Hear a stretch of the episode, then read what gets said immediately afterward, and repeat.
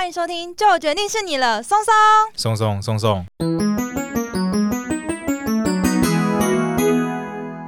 大家好，我是你们的专属训练师拉雅，我是松松，欢迎大家做会轻松聊自然。那我们今天呢，要从一个影视消息开始，大家有没有注意到迪士尼啊，最近释出了小美人鱼真人版最新的预告？我其实还没有看呢。哦，你还没有看是吗？对，但是我有知道说这次的小美人鱼好像选角上面是由一个歌唱女星叫做何丽贝利来主演，然后呢，那种当你想对，当想到。小美人鱼的时候会想到说哦，红头发，然后白皮肤。那这次使用了一个不同肤色来扮演，就是艾丽儿这个角色，那造成了蛮多正反两面的说法。对，从我角度看，我觉得没那么复杂。他们就选了一个他们认为合适的人啊，然后兼具 Ariel 他本身就是唱歌特质在嘛。我自己是觉得没有关系耶。就我觉得还是要回归到就是人鱼的形象。哦，所以我们今天其实没有聊以上的那些，那些都不是今天的主题。突然，他 莫名其妙开了一个有点……对，没有，没有，没有。本节目就是走一个轻松聊自然。问一下拉雅，你觉得小美人鱼在你心中应该是有什么样的特质，才能叫做小美人鱼？撇除动画的话，对，撇除动画的话，啊、呃，就是我知道说，在动画里面，美人鱼是一个可爱然后很漂亮的一个形象。然后我知道说，好像人鱼在一般的以前的神话里面，并不是一个。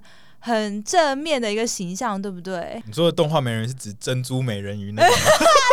不要讲这个透露年纪了，大家还知道珍珠美人鱼吗？还是《神鬼奇航》里面的那个？哦，对对对，因为《神鬼奇航》也有杰克船长跟着一群伙伴们开到了一个海洋的一个区域的时候，就说什么你要小心人鱼的歌声。哦，对啊，对对，对，对，对，就是如果听到人鱼的歌声的话。会迷惑你的心智。对，没错，这个就是从欧美的传说里面去得来的形象。那我们今天就从这边开始好了。人鱼是怎么来的？对，人鱼这个东西是怎么来的？另外，在最后会再讲一下说，哦，那这些传说是基于什么样的动物，或是基于什么样的水手观察啊来产生出来的一个神话形象？松松老师去做了一番研究啊。OK，我洗耳恭听。人鱼啊，他们从最早的考究来说的话，可以回归到一个希腊神话里面的角色，叫做赛壬。赛壬，赛壬。有人说叫女妖，海中的女妖叫赛壬。Oh. 那她其实是河神的女儿，那她是用河神的血意去创造出来，是一个美丽大方的象征。嗯，uh. 直到个希腊神话里面掌控译文跟文化的女神叫做缪斯，大家可能也都有听过。那她跟缪斯女神进行了一场竞赛。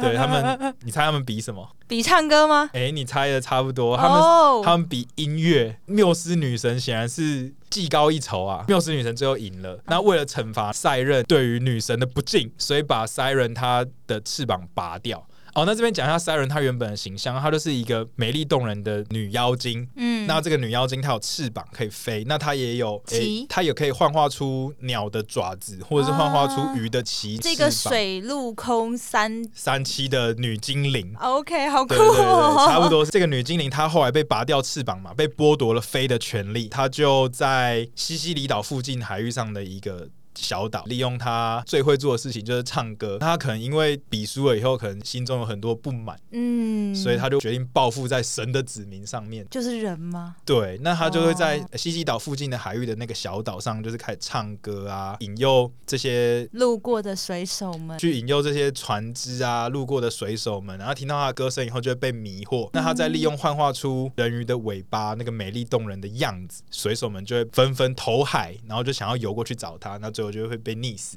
所以其实是有一点可怕的一个故事。Oh, 那岛后面因为这样子的事情，所以其实布满了白骨。我觉得他好可怜，其实搞不好根本不是只，是因为那边的天气不好。然后 这就是传说嘛，就是讲了一个传说。塞壬海妖他最后因为心中的不满，所以开始做一直做这些事情。嗯，那这样子的形象呢，怎么样发扬光大的？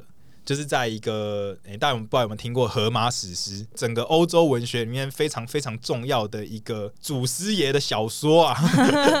对，《荷马史诗》可以把它当做是以西洋玄幻作品的开宗始祖。现在有很多，不管是电玩游戏啊，还是我们看到的，诶、欸，像是。巫师啊，《冰与火之歌》啊，他们这些故事里面的有一些设定啊，都是从这里面逐渐转化过来。大概西元前八世纪哦，嗯，就已经创造出来。那荷马相传他是一个盲人的诗人，然后他创造这个故事，所以你不觉得这个听起来就很像电动里面的吟游诗人？对，很像一些游戏里面会有的盲眼吟游诗人。所以其实搞不好就是根据荷马这个形象而出来的。对对对对，哦、没错。那他做了两部，这小说里面呢，有一部叫做《奥德赛》。奥德赛里面有一个英雄叫做奥德修斯。奥德修斯他是特洛伊战争英雄。整个奥德赛故事就在讲说，他打完特洛伊战争以后要回家。花了十年的时间的旅途，那这个十年间，他发生了一些冒险故事，其中就有提到人鱼，也就是个赛壬女妖。在这个故事里面呢，他是说哦，因为赛壬女妖很有名嘛，就是说哦，在海上就是有这样子的一个区域，那进去的人都会迷航、迷失自己，最后溺死。经过这个区域的时候呢，就会特别小心。对，奥德修斯就说：“我的船员们，你们都把。”耳朵用蜡烛的蜡封起来，这样你们听不到女妖的歌声，就不会被迷惑了。嗯啊，但是呢，我本人还是很想听看看这个歌有多好听啦，所以呢，你们把我绑在。绑在船轨上，哎，我记得我以前国小的时候有看过这一系列的希腊神话。对对，总之呢，他就用了这一招，就安然度过了啊。对，所以他就是为了避免他被吸引，所以他就说把他绑在船上，但他还是想要听听看女妖的歌声。对，他想要听听看女妖的歌声，那他后来用这招安然度过了。但是在奥德赛里面呢，赛任女妖她就不是只有一个角色，广泛相传的是有三位。嗯，那一位负责。吹笛子，吹笛子很厉害。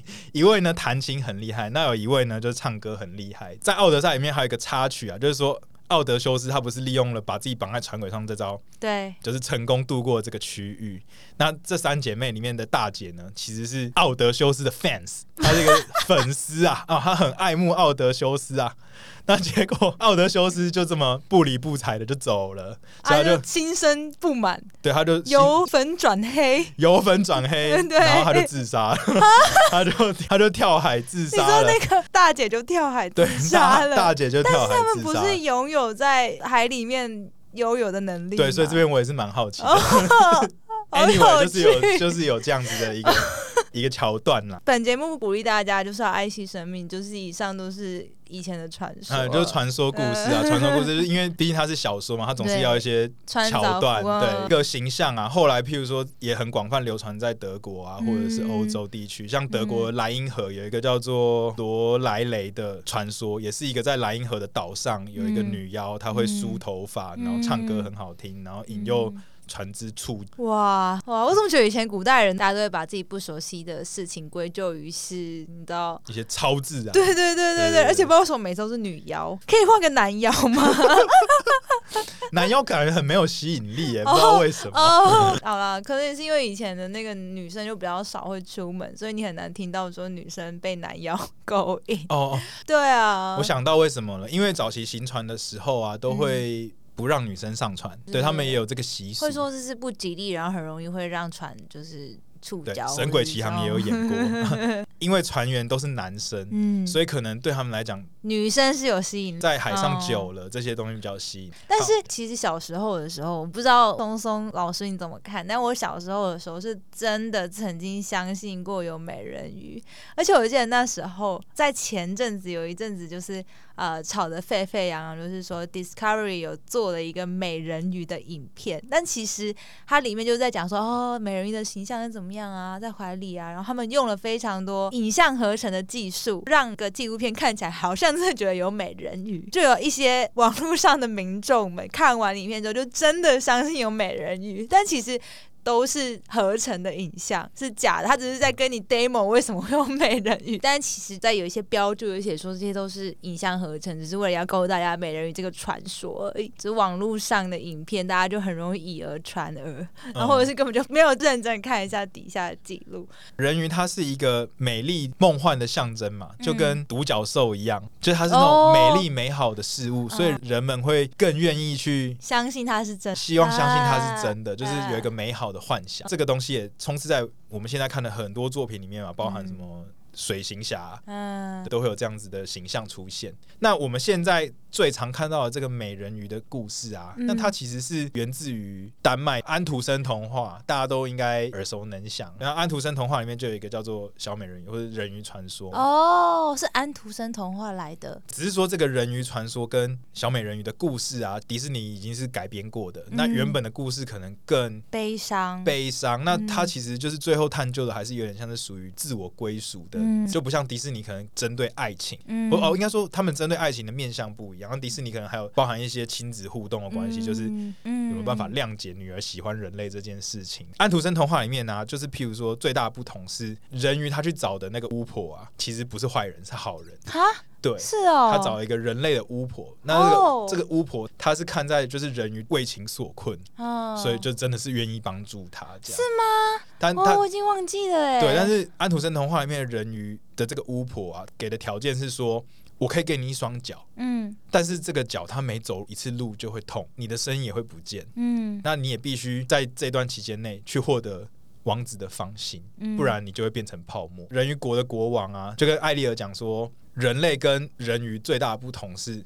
人类的生命是有限有限的，但是他们的灵魂是无限的，他们灵魂是完整的、永存的。我们人鱼不一样，我们人鱼有比较长的生命，我们有三百年的寿命，但是我们的灵魂是短暂的，我们的灵魂会跟着寿命一起结束。当我们生命消逝的时候，我们就会变成泡沫，我们的灵魂也会跟着变成泡沫。哦，王子他终究是没有喜欢小美人鱼。小美人鱼有六个姐姐，那这六个姐姐为了要拯救小美人鱼的生命，然后还去跟巫婆求了一个咒术变成的刀啊！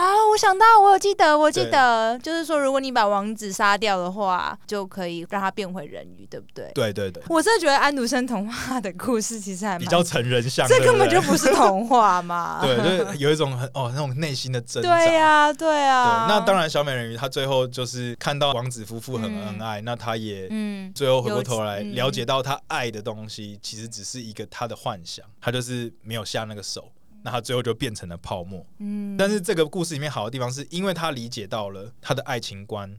然后他也为了别人的爱情而牺牲，所以他最后上天给他一个宽恕，让他的灵魂是完整的，没有变成泡沫，所以他的灵魂就是随着风变成一个七彩的形象，然后升上天空了，就去了天堂。哦哇，你勾起了我以前看绘本的回忆。对，对对，而且我小时候看到人鱼公主最后变成泡沫的时候，我超难过的，你知道，就是会想说，哈，竟然最后是变成了泡沫，然后为什么王子没有喜欢上她？不过他为了自己的追求而牺牲。对啦，某种程度他也是完成了他一直很向往的事情。对，其实是一种自我实现嘛。嗯，对。好啦，但是我们今天重点应该还是要听自然吧，宋宋老师。哦，对。我们的故事是不是讲的有点太久了？对，然后故事讲完，我们来讲一下人鱼传说到底怎么出现。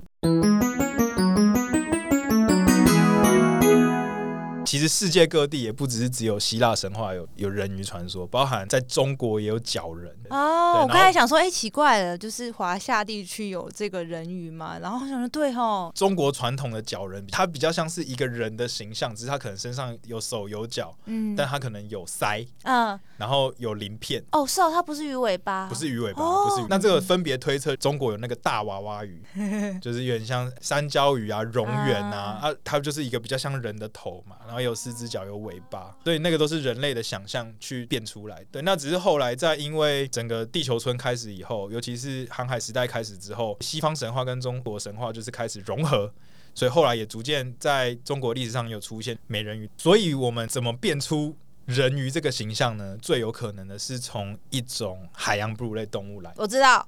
是什么？如艮，对不对？对，答对了。如艮，拉雅，你知道说就是海里面有哪一些海洋哺乳类动物吗？扣除了鲸豚之外，我知道很多海系列的，比方说像是 对海系列，比方说海狮、海豹、海象。还是会害怕，我会帮你逼掉这个 海狗。海狗，对。我是海肉讲一个哦，你讲的都是肉食性的，有一个哦，哎，儒艮是草食性，那跟它有个近亲叫做海牛。哦，海牛是不是比较少出现在大众的视野？哦，对，因为我好像比较很少听过海牛，哎，儒艮跟海牛分布比较稀少。嗯嗯嗯、那我们就来讲一下为什么儒艮跟海牛它会被误认为是美人鱼。好啊，最主要就是因为他们有一个习性，他们有办法直立的从水面上浮出来。哦，就是头朝上，直接那他们是跳出来吗？不是，就是浮出来半身啊，这样半身。那美人鱼的形象不就是上半身是人，然后下半身是鱼尾巴吗？对对对。那再来，儒艮跟海牛，他们有一个跟人很像的构造，就是他们也有一对胸部，就是他们有两个内内，就两个内内，对，就是两个两个内内在前面，在胸前。他们就只有两个吗？还是有很多？两个哦。对，所以他们那长得跟人真的有点像。对耶，对对对。那所以就有人推测说，哦，就是他们是什么颜色的？灰色的，灰白灰白，灰白灰白的。那他们就是可能跟皮肤色可能也算是接近了，算是接近。所以他们也会直立的浮出水面，又有一对内内，被人家误认为是人鱼的机会就已经有一个可能性了嘛？那就在推测说，哦，因为他们是吃海草的，那所以如果不小心浮起来的时候。头上粘了海草，对，就再加上如果又很远的话，就可能会被误认为是是头发，对，很像就是有一个女生飘在海上的样子，然后再加上他们哺乳有一个哺乳的行为，就是他们会抱着他们的幼兽在胸前哺乳，然后浮出水面，然后手这样子放在胸前，所以说看起来一个女人抱着一个她的小孩，然后浮在水面上，然后如果当你要仔细看的时候，你又发现她要沉下去的时候，又会甩出一个尾巴。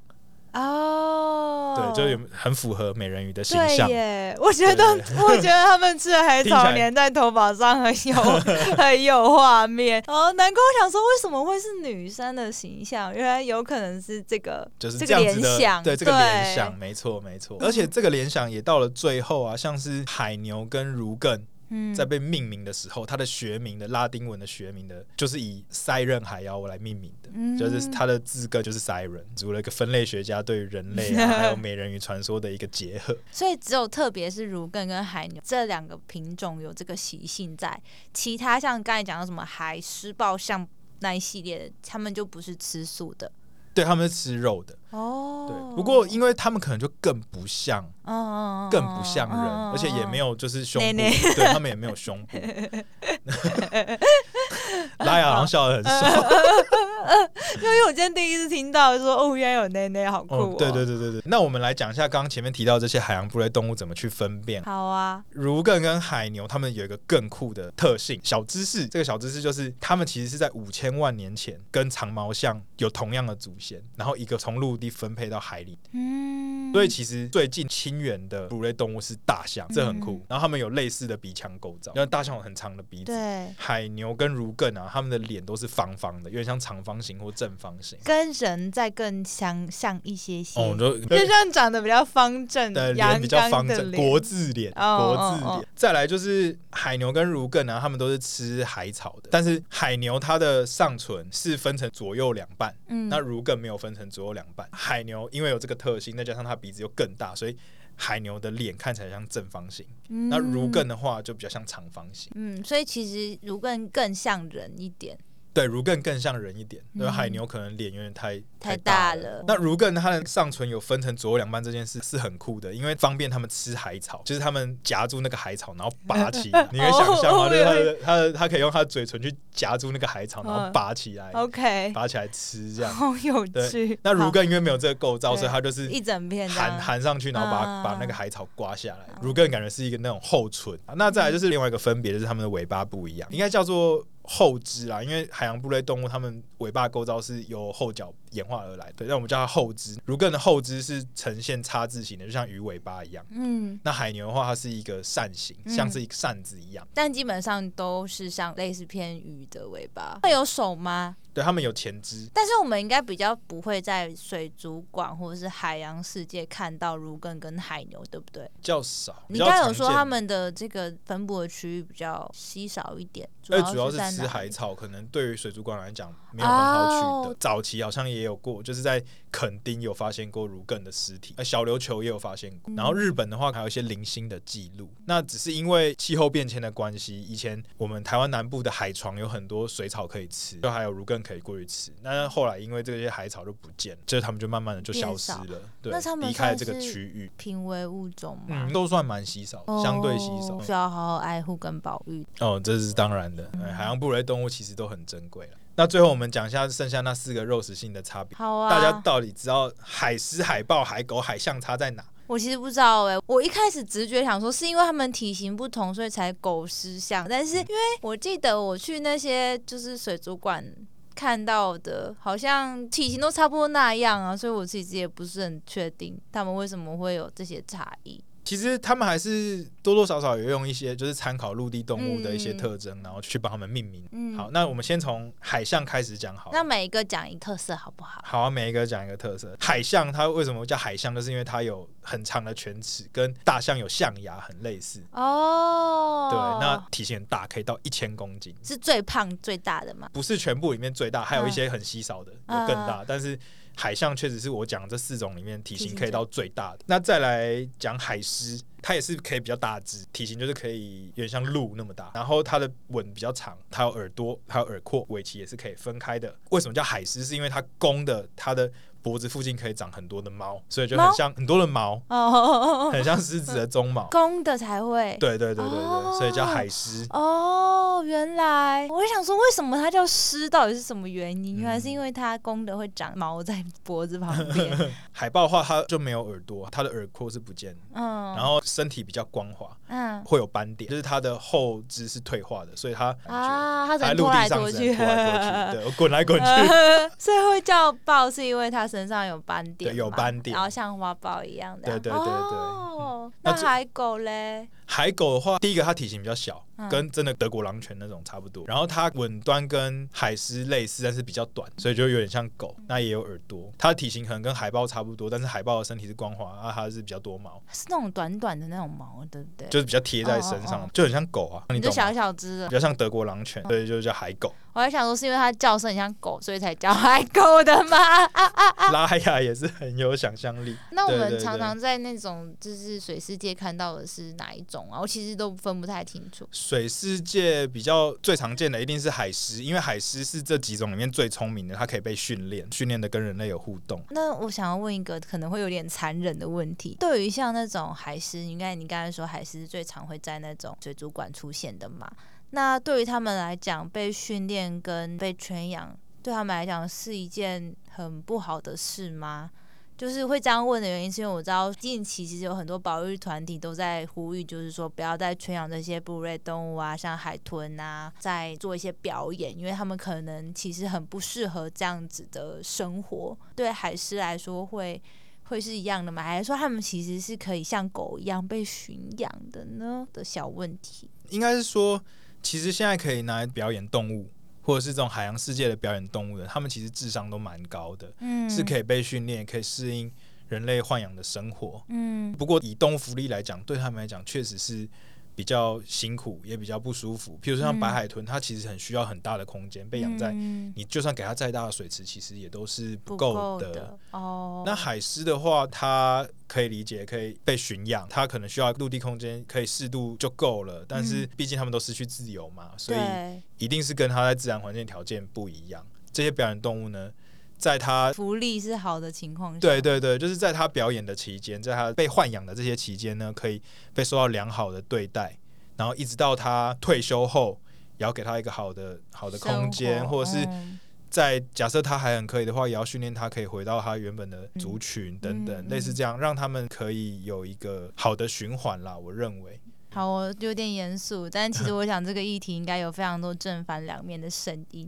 谢谢松松老师的分享。那所以到最后回过头来，以人鱼传说来讲的话，到底人鱼的肤色是怎么样，其实真的不重要，只要唱歌好听就好。所以我我个人是支持，就是迪士尼的选角，他选了一个很会唱歌的女星嘛。哦，对对对，对，对，对，我其实也还蛮期待到时候上映，可以去支持一下。好，那我们今天的节目就差不多喽。那我们一样要最后结尾吗？好啊，三件事。美人鱼的传说是从希腊神话开始，后来经由安徒生童话的转译，变成我们现在看到的迪士尼的小美人鱼。第二个是美人鱼的原型在海洋里面是由儒艮或者海牛科，海牛科现在剩两个属，啊，因为它们有可以直立浮出水面的特性，再加上它们有两个内内，所以可以被误认为美人鱼的可能性最高。第三个是，其实世界上真的没有美人鱼。